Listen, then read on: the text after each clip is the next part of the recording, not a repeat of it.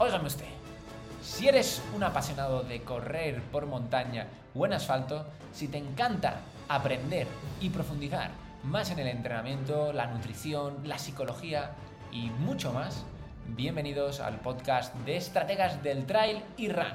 Soy Chimes Canellas, entrenador de Locos de la Resistencia, donde he ayudado a más de 300 corredores de todo el mundo a lesionarse menos, a aguantar más, pero sobre todo a disfrutar más de sus entrenamientos, en combinación con su vida real, con su familia, con sus amigos, con su trabajo, con todo ello.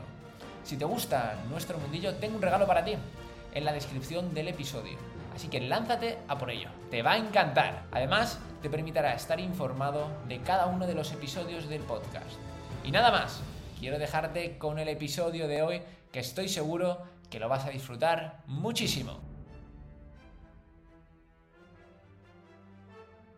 Muy buenas y bienvenidos a un nuevo episodio, a vuestro episodio, a vuestro podcast de estrategas del trail y run. Y hoy conmigo tengo a mi queridísimo Miguel Camarena por aquí, me cago en la leche. Eh, un verdadero placer poder compartir un ratito con Miguel y con todos vosotros. Espero que, bueno, espero no, la verdad. Eh, sé que vais a aprender muchísimo y desde el principio ya te voy a decir gracias Miguel, porque lo que les vas a aportar sé que va a ser mucho, pero sobre todo gracias eh, por todo el tiempo que compartes conmigo y todo el tiempo que he podido aprender de ti durante tantísimos, tantísimos años. Así que muchas gracias. Muchas gracias. muchas gracias de verdad por todo lo que, lo que haces, tío. Pues, Entonces... un placer enorme. Vamos, yo muy feliz de poder estar aquí y aportar mi granito de arena. Y es un regalazo participar en tu podcast, así que enhorabuena y gracias. Normalmente empezamos al revés, ¿no? Decir gracias al final, pero no, yo te voy a decir gracias al principio, porque la verdad es que muchas, muchas gracias por todo, tío. La verdad. Eh, hoy vamos a estar hablando sobre eh, la mentalidad de alto rendimiento. Y sinceramente creo que pocas personas os pueden aportar tanto como lo que podría aportar ahora mismo Miguel. Eh, su andadura en el mundo deportivo, en el mundo emprendedor es grandísimo. Entonces, eh, me gustaría preguntarte, Miguel, para que la gente te conozca un poquito, eh, ¿quién es Miguel? Ok, qué buena pregunta. La verdad es que eh, siento que el pasado no define quién es una persona, lo define más bien lo que hace en el momento presente y, hacia dónde siente que va. Sí que es cierto que hay muchas cosas que he hecho que a la gente le llaman la atención, como haber sido campeón de España, medallista internacional, o sea, 10 veces medallista nacional, dos veces internacional, el haber escrito varios libros bestseller, el canal de YouTube que ya tiene más de 12 millones de visitas, el ser conferencista internacional, todo eso es lo que a la gente le da valor. Eh, para mí es como parte del pasado, pero tampoco define quién es una persona en sí. Y lo que más me mueve a día de hoy es el vivir experiencias, como yo que sé, esta mañana, por ejemplo, que hemos ido a correr, nos hemos bañado en el agua súper fría, luego hemos vuelto a correr, vivir experiencias, aprender, tener, adquirir conocimiento y compartirlo con el mundo, es lo que más me mueve y lo que más me llena a día de hoy. Y eso lo hago también a través de proyectos de emprendimiento, como Miguel Camarena Salud o Marketing para Entrenadores. Y me motiva mucho eso, me, llena el alma, podría decir, tanto el, hacer deporte, el meditar, vivir, que son vivir experiencias al final, y también el compartir todo aquello que voy aprendiendo. Claro, porque al final es eh, realmente eh, en tu vida, o sea, en, en, Miguel, ¿no? El perfil de Miguel es, son muchas cosas, pero realmente en todas esas cosas lo has hecho francamente bien. Es curioso, pero al final eh, todo tiene sus principios. Como dice Ray Dalio, hay unos principios para cada cosa en nuestra vida. Si queremos que nos vaya bien en la parte de la salud, hay unos principios que si cumples, lo normal es que te vaya bien en la salud. En la parte del emprendimiento igual. Eh, no es que sean matemáticas exactas, pero si hay unos principios que si sigues y cumples día tras día, lo más probable es que te vaya bien. Lo mismo en la parte financiera, lo mismo en la parte del amor. O sea, es muy raro que si tú siempre tienes una buena predisposición, por ejemplo, con la pareja, o con un hermano, una hermana, o con tus padres, siempre tratas de dar lo mejor de ti, perdonas constantemente, lo vives desde el amor, es muy raro que esa relación vaya mal. O sea, hay unos principios, o la parte de emprender igual, o la parte del trail running igual. O sea, hay unos principios que si tú sigues, lo más probable es que puedas hacerlo bien. Puede haber algún caso aislado de alguna persona a la que no le sirva, vale, pero son casos aislados. Pero a la gran parte de la población, si sigue los principios, eh, puede tener muy buena salud, puede tener mucho dinero, puede tener mucho amor y puede vivir de maravilla. O sea, al menos es como yo lo siento. Claro. mm, ahí cuáles crees tú que serían los puntos determinantes, ¿no? Para que esa gente que ahora mismo nos está viendo dice, sí, Miguel, esto yo me lo creo, tal, no sé qué, pero tío, yo no, no consigo que funcione en mí, ¿no? Porque yo soy especial, yo soy diferente al resto. ¿Qué, Mm. ¿Cuáles crees que tú sería esa parte en la que tú dirías, yo sé que para conseguir, mm, pues ahora vamos a montar, imagínate, un viaje al Caribe. Mm. Pues, ¿cómo podría hacer yo que quiero montar una empresa para ir al Caribe que me funcione? Porque a ti realmente en muchos aspectos te, ha funcionado, ¿no? Pues son los mismos principios que para el atletismo. Por ejemplo, en mi caso, que pasé de ser un chavalín, pues que no corría mucho realmente, a ser campeón de España o medallista internacional. ¿Cómo ha sido ese proceso? Es lo que luego he aplicado a todo, porque en la parte de dinero, entre los 20 y los 21 años, he vivido una etapa muy dura a nivel, a nivel de todo, de salud, de dinero, de amor. Pero, por ejemplo, se juntó que nos quedamos sin dinero en casa, no podíamos pagar la hipoteca, nos quedamos sin casa, eh, nos tuvimos que ir a vivir al piso pequeñito de mi abuela. Luego se juntó con el divorcio de mis padres, fue el peor año a nivel de rendimiento deportivo mío, o sea, entré en un pozo total, en el que no tenía dinero, no tenía salud, no tenía amor. Por eso empatizo mucho con personas que están pasando por situaciones difíciles, porque yo he pasado por situaciones muy difíciles en esos ámbitos y sé lo que luego es ir creciendo y partir de cero o, o de menos 10 en, en algunos casos. Y hay unos principios. Por ejemplo, ¿qué me sirvió en atletismo? En atletismo no puedes ser campeón de España en 100 metros y en una maratón a la vez. Hay que elegir. O eres campeón Por de Dios. 100 o, eres- o eres- o vas a por los 100 metros o vas a por una maratón, pero no puedes estar en las dos, hay que elegir. ¿Qué pasa? Que si quieres ir a por las dos, pues serás muy mediocre, que mediocre no es que sea malo, es estar en la media. Mediocre es estar ahí en la media, en ambos. Bueno, pues ya está. Si quieres ir a por los dos porque es lo que te hace feliz, genial. Lo que pasa es que no vas a llegar a ser el mejor. Que a lo mejor no quieres ser el mejor, que también puede ocurrir. Que yo tampoco tengo la verdad absoluta. Cada persona tiene su camino y, ya está. Y todo está bien realmente. Porque para cada persona hay un camino. Pero primero hay que elegir. Primero esa capacidad de foco. Luego, otra cosa que he aplicado a varias áreas en mi vida y me ha funcionado mucho, que lo descubrí en atletismo, es tener un buen mentor, en ese caso un buen entrenador. Eh, yo qué sé, por ejemplo, cualquier deportista de élite, Bolt, por ejemplo, cualquiera, no ha llegado a donde está si no tiene un entrenador.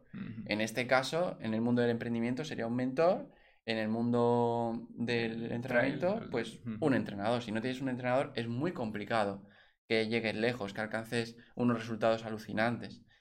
Entonces es importante también la parte del mentor. Luego también es muy importante la parte de la gestión emocional, tener una buena gestión emocional. Yo recuerdo en atletismo que si tenía una semana en la que me hubiera ocurrido algo emocionalmente que me afectó mucho, luego entrenaba muy mal y competía muy mal. Obviamente afecta a la parte emocional y en el mundo del emprendimiento lo mismo, en la parte del amor lo mismo y el financiero lo mismo, en el mundo de la inversión igual, o tienes una buena gestión emocional o muy probablemente no vayan bien las inversiones porque cometerás muchos errores constantemente. Así que por un lado es la parte de foco, por otro lado la parte de, mm, de la gestión emocional, por otro lado la parte de mentor, también la parte de la visualización, porque el 100% de atletas de élite medita, o sea, no, no meditan todos, pero sí visualizan. Visualizar, visualizan todos. Y se imaginan habiendo logrado el resultado que quieren conseguir. En cualquier deporte, todos los atletas de élite visualizan. Que visualizar es imaginar que has logrado aquello que quieres conseguir sintiendo que es así. Porque el cerebro no diferencia lo que es real de lo que no. Y de hecho, algo muy típico, ¿no? Es decir, imagínate que tienes un limón en la mano. Venga, parte el limón por la mitad. Tienes el limón aquí y ahora llévate el limón a la boca y dale un bocado. Seguramente, si lo has hecho conmigo, estás salivando ahora. Todos salivamos. Porque para el cerebro es real. Lo que imaginamos es como si ocurriera. De hecho, yo tengo anécdotas muy curiosas de atletismo de en épocas que he estado lesionado, justo lo, lo comentabas ayer. Solo he imaginado que entrenaba, visualizado que entrenaba, y luego cuando esto está demostrado científicamente, ¿vale? Porque se generan incluso conexiones neuronales, hay neurogénesis. Pues cuando hacemos esto, el- en mi caso, cuando volví a competir, hice la mejor marca de mi vida después de venir de una lesión de varios meses, sin haber entrenado físicamente. Y en cuanto pude ya entrenar, no tenía molestias, la mejor marca de toda mi vida y medalla en Campeonato de España. ¿Cómo es esto posible? Pues porque el cerebro no diferencia lo que es real de lo que no. Y si imaginamos algo para nosotros está ocurriendo. Por eso cuando ves una peli de miedo, sientes miedo. Claro. Porque para tu cerebro está ocurriendo. Esto lo apliqué también a la parte del amor, a la parte del dinero, a la parte del emprendimiento. Y me ayudó un montón. Son algunos de estos principios, pero si alguien visualiza a diario, eh, siente que ya lo ha logrado, agradece por adelantado que es así, tiene un buen mentor, un buen entrenador, luego también tiene una buena gestión emocional, entrena para ello. A veces toca cambiar creencias, toca cambiar hábitos. Eh, o sea que, hay que hacer todo diferentes un proceso. Claro. A mí, eh, justamente en esos aspectos, ¿no? Sobre todo en la parte de la visualización o la gestión emocional, que veo en los deportistas de élites que algunos no lo saben llevar bien, ¿no? O sea, eh, conozco algún caso de gente muy, muy conocida, que prefiero no decir nombres para que luego no se les sepa mal, ¿no? De, que incluso lloran eh, calentando, ¿no? dentro de grandes competiciones, Juegos Olímpicos, de que lloran, pasan un proceso muy duro. ¿Por qué crees que le sucede esto a algunos corredores hoy o deportistas? O que incluso eh, llegan la parte de periodismo, ¿no? Que tienen que hacer las ruedas de prensa y, y les parece durísimo. ¿Por qué crees mm. que puede suceder esto, Miguel? Pues yo he tenido compañeros, incluso que han tenido grandes resultados compitiendo, pero que justo antes eh, tenían un bajón emocional. Y bueno, algunos lo transitaban llorando, pero soltaban todo llorando y luego se encontraban bien para competir. O sea que puede ser que cada uno tenga ahí sus herramientas para luego competir bien, porque yo he visto casos así. Pero muchas veces esa presión es la que nos ponemos porque nos apegamos mucho al resultado. Cuando te apegas mucho al resultado y pones tu bienestar o malestar en el resultado, lo pasas mal realmente. Cuando pones tu bienestar en el proceso y no en el resultado, ya es otra historia. Porque e, en mi caso, por ejemplo, hasta los 21 años yo estaba súper apegado al resultado. Y igualmente así fui campeón de España y medallista internacional. Pero estaba muy apegado al resultado y, y entrenaba y competía a veces desde el miedo. Competía, además, con miedo, oye, y si lo hago mal, me quitan la beca, Em, no habré dado mi 100% y sentía miedo. Luego más adelante, con mejor gestión emocional y ya pues tras unos años, por ejemplo, compitiendo a los 25 o 26 años que volví a ganar medalla en Campeonato de España, ahí lo vivía desde el amor. Y me daba igual ganar medalla o no.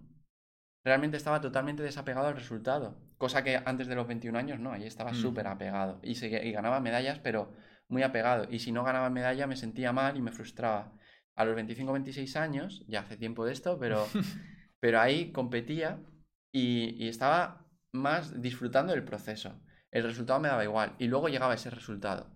Con el emprendimiento me ha ocurrido lo mismo. Al principio estaba muy apegado a ganar dinero porque vivía en mucha escasez económica. Entonces, eh, si ganaba dinero me sentía bien, si no ganaba dinero me sentía mal. A día de hoy es otra historia. Disfruto del proceso y me da igual. También es porque económicamente estoy muy tranquilo, tengo buenas inversiones, llega de un lado o de otro. Pero es cierto que a día de hoy vivo desde el amor al proceso y me da igual si hay más clientes, si hay menos clientes. Obviamente me gusta que haya por ellos, sobre todo porque sé que les va a ayudar, pero no es por algo personal. Cosa que antiguamente sí, hace años estaba muy apegado al resultado. Ahora estoy más disfrutando del proceso y sin apego a resultados. Todo es un proceso y no soy siempre así a que nadie piense aquí, ah, Miguel es un Buda, ¿no? Para, Justamente de eso te quería preguntar ahora.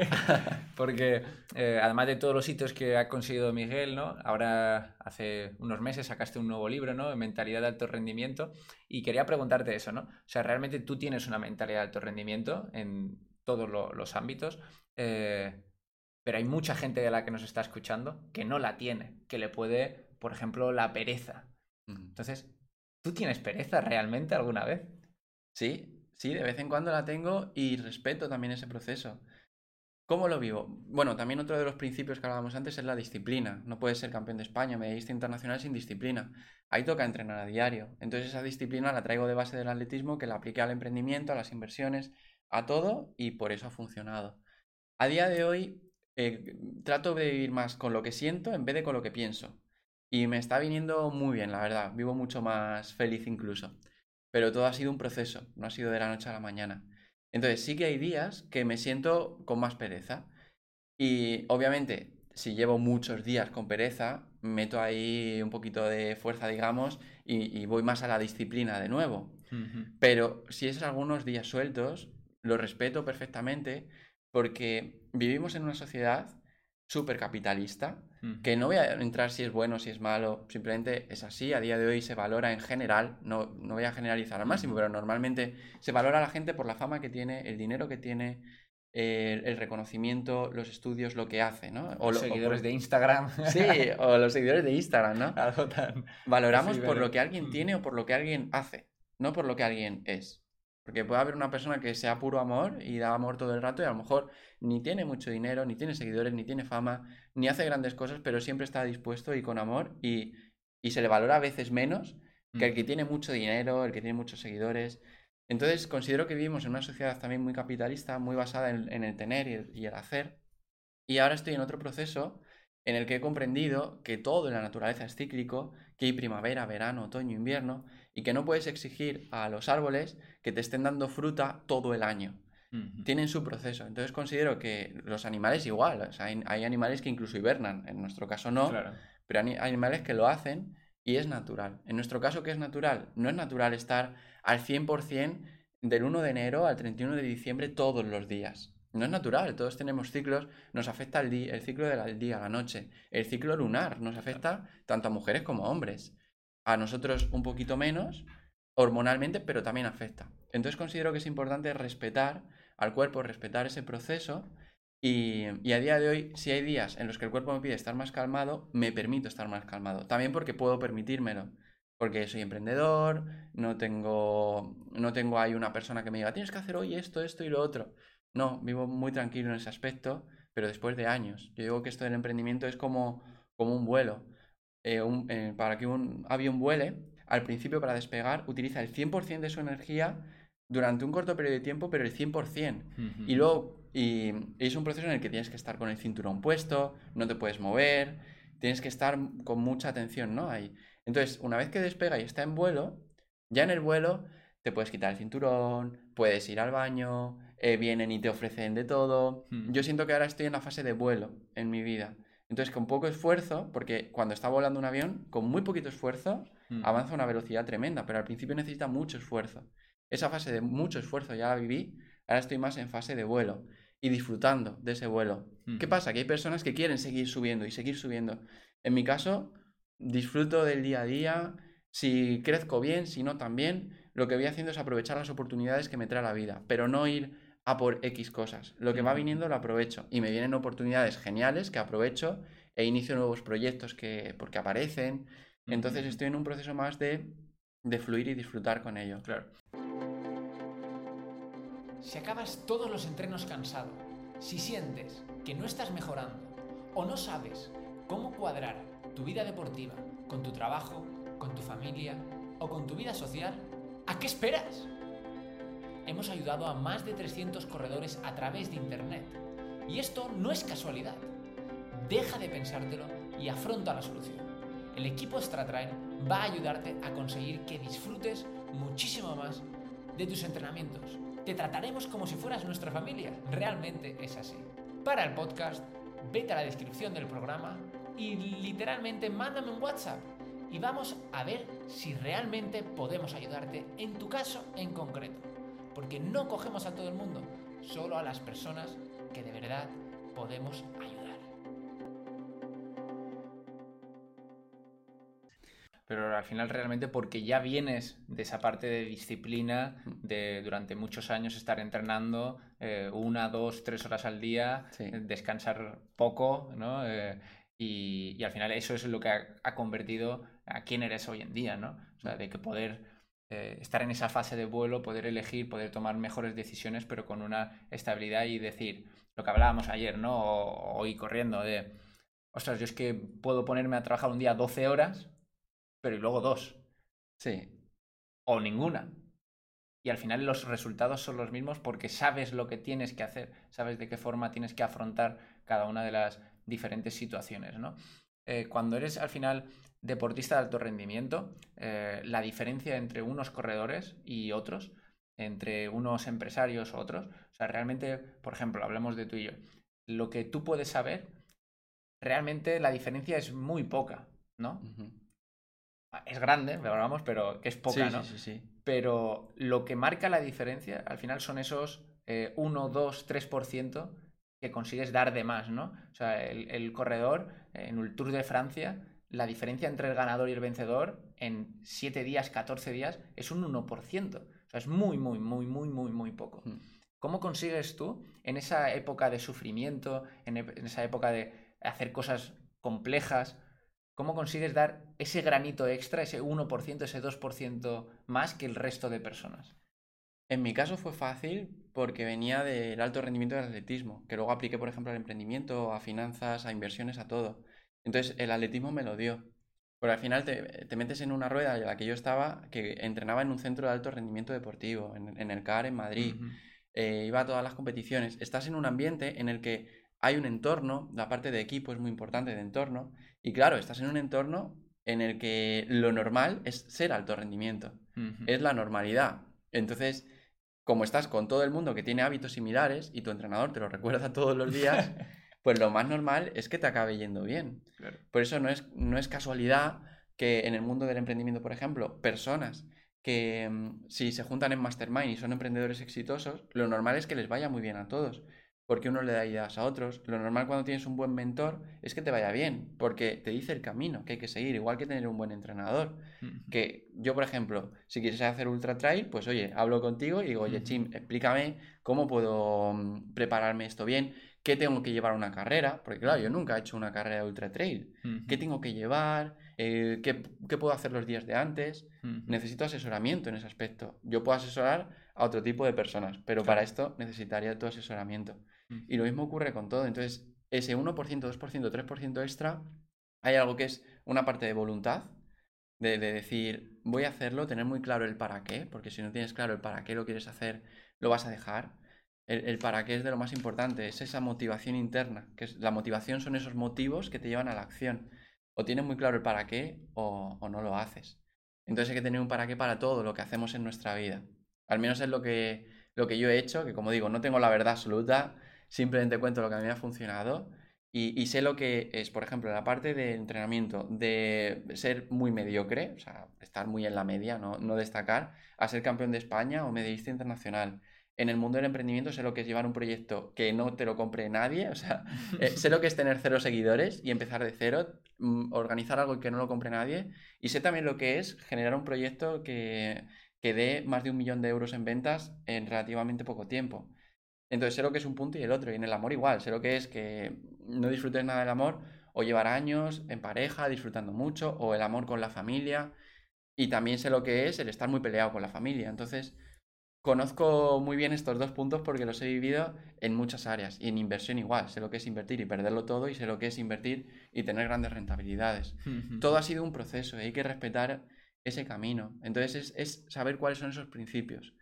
Que además de los que he dicho, para mí uno clave es cambio de creencias, otro cambio de hábitos y luego potenciar mucho la, que ya lo hemos comentado, la visualización y gestión emocional.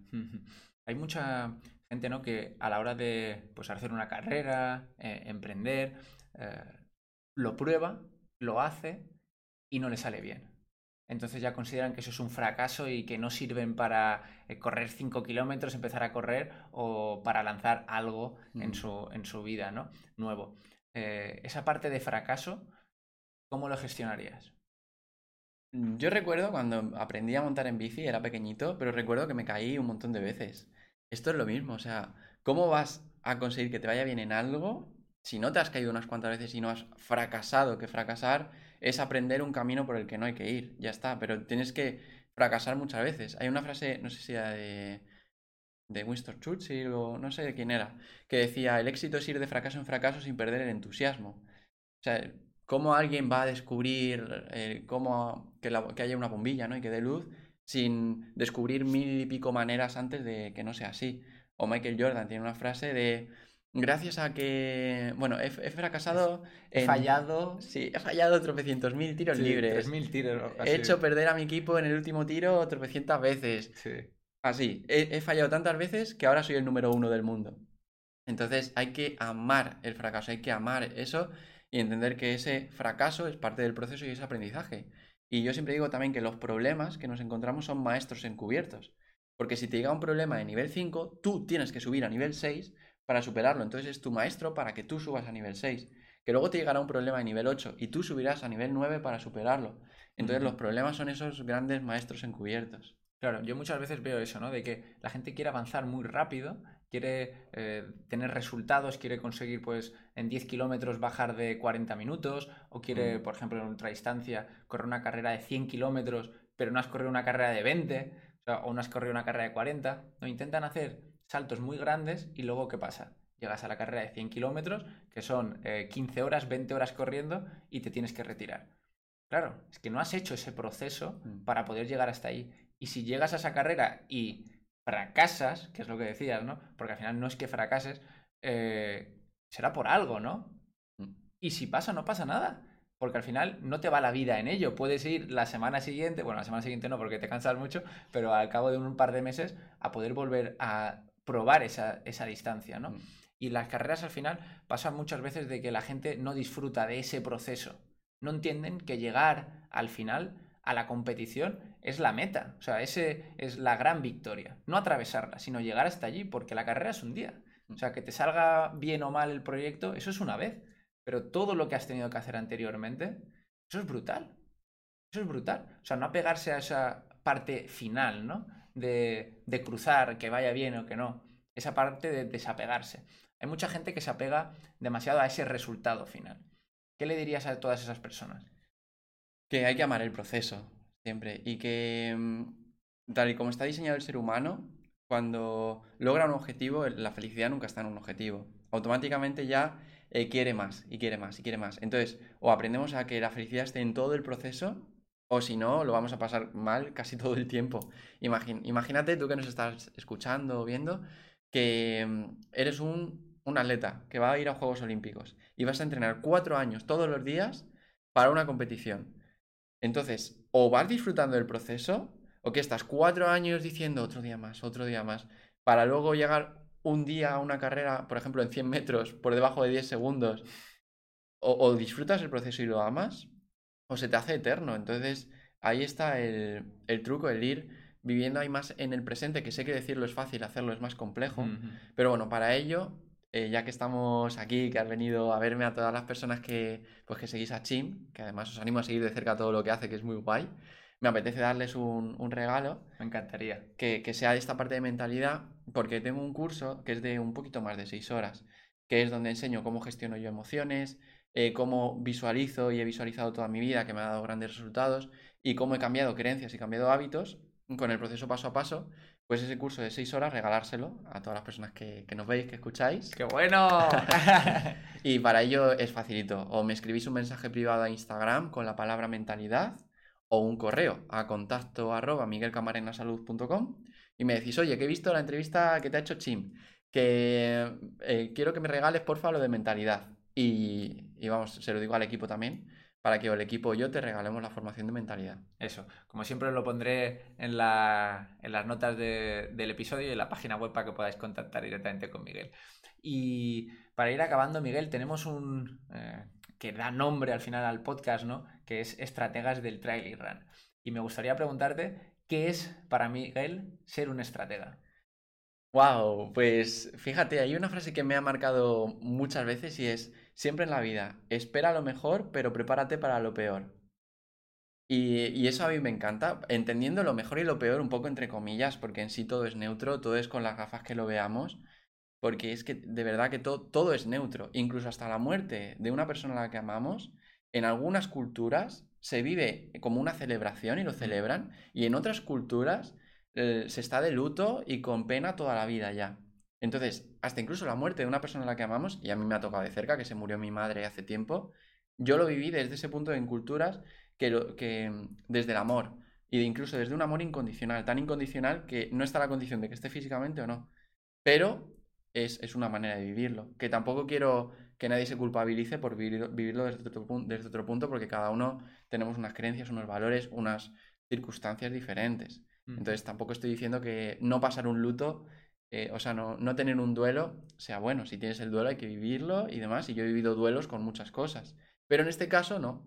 Entonces, lo que quiero decir es eso, que mejor o peor es en realidad según los ojos de la persona con la que lo mira. Y, dicho esto, pues eso, esperar siempre lo mejor, pero prepararse para lo peor. Entonces, en el Ultra Trail, por ejemplo, pues seguramente si tú vas a hacer una carrera por el desierto, eh, con una humedad máxima y tal, tendrás que entrenarte para las peores condiciones que puede haber en la carrera. Y obviamente esperando que te va a ir lo mejor posible corriendo. Pues esto aplicarlo a todo en el emprendimiento igual. Espero lo mejor, los mejores resultados, pero me preparo a lo peor. Es decir, ¿qué ocurre si estoy haciendo una clase que he preparado durante mucho tiempo y se me cae internet? ¿Qué hago? ¿O qué ocurre? Que a mí me ha pasado si estoy haciéndolo a través de directo en Instagram y se recalienta el móvil y se apaga. ¿Cuál es mi plan B? ¿Cuál es mi plan C? Y, tener como varios planes. Entonces, esperar lo mejor y prepararse para lo peor a mí me ha ayudado mucho. Y siempre entendiendo, ya digo, mejor y peor como algo neutro, que depende más de los ojos del que mira que de lo que es en sí. Porque voy a contar una anécdota rápida y con esta terminamos. Una vez leyendo un libro leí algo que me encantó y es que dos gemelos tenían a su padre y el padre era alcohólico. Al cabo de los años, pasaron como 30 años desde que nacieron, y uno de los hijos era alcohólico y el otro no había probado el alcohol en su vida. Y llegó una persona y les preguntó a los dos, oye, ¿por qué has tomado esta decisión? A uno le preguntó, oye, ¿por qué eres alcohólico? Y dijo, teniendo el padre que tenía, ¿cómo iba a ser de otra manera? Y al otro le dijeron, oye, ¿por qué no has probado el alcohol en toda tu vida? Y dijo, teniendo al padre que tenía, ¿cómo iba a ser yo de otra manera? Por eso todo depende del significado que le demos, de los ojos con lo que miremos. Y este mini curso gratuito que, os regalo os va a ayudar mucho a, a, poder ver las cosas de otra manera, a cambiar creencias, cambiar hábitos, mejorar esa gestión emocional, o al menos con lo que yo sigo, visualizar es, es potente. Y bueno, quería terminar así porque Qué bueno. creo que es un mensaje importante. Total, total. Espero que hayáis disfrutado mucho de, de este ratito con, con Miguel. Eh, os animo a todos a que le continuéis siguiendo en las redes sociales si no lo conocéis. Y un verdadero placer, Miguel, poder tenerte aquí un ratito por fin. Pues eh, un placer enorme. Me cago en la leche. Muchísimas gracias, Miguel. un placer. Y de nuevo, nada más, una semana más aquí eh, aprendiendo de personas extraordinarias. Muchas gracias. Gracias a ti y a ti también, que nos has escuchado y visto.